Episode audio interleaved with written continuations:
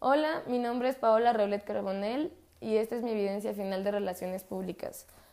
A continuación, este audio será yo siendo asesora. Como vocero tú debes de estar siempre al pendiente tanto de tu lenguaje verbal como el no verbal. Al contar la historia de la empresa, primero debes dar el mensaje principal, después la información de sustento y para terminar necesitarás repetir el mensaje principal. La información de sustento es lo que más interesa a la audiencia, las cuales son el número de empleados, instalaciones, ventas, inversión, etc. También debes de desarrollar el mensaje clave y las posturas que tiene la empresa. Debes de siempre tratar de tener el control.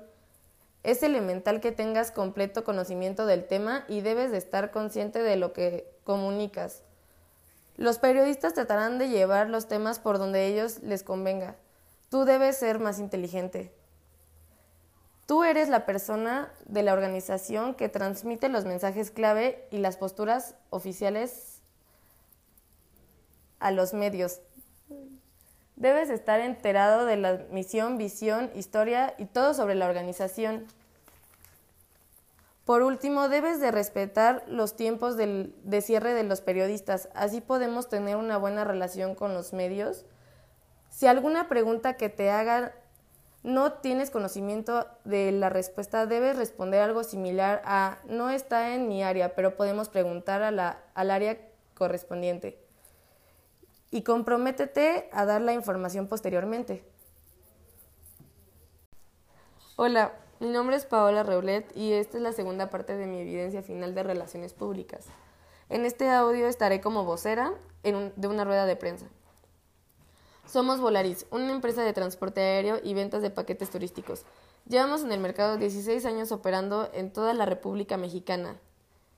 En estos 16 años hemos crecido tanto que contamos con cerca de 10.000 empleados y contamos con destinos en México, Estados Unidos y Centroamérica. Tuvimos un crecimiento del 21% en el, periodo, en el periodo enero-agosto. Trabajamos arduamente para mantener una imagen donde seamos reconocidos por tener un buen servicio a bajos costos. Para aumentar nuestras ventas un 30% utilizaremos una campaña en la cual nos enfocamos en un marketing emocional y en la relación familia-distancia.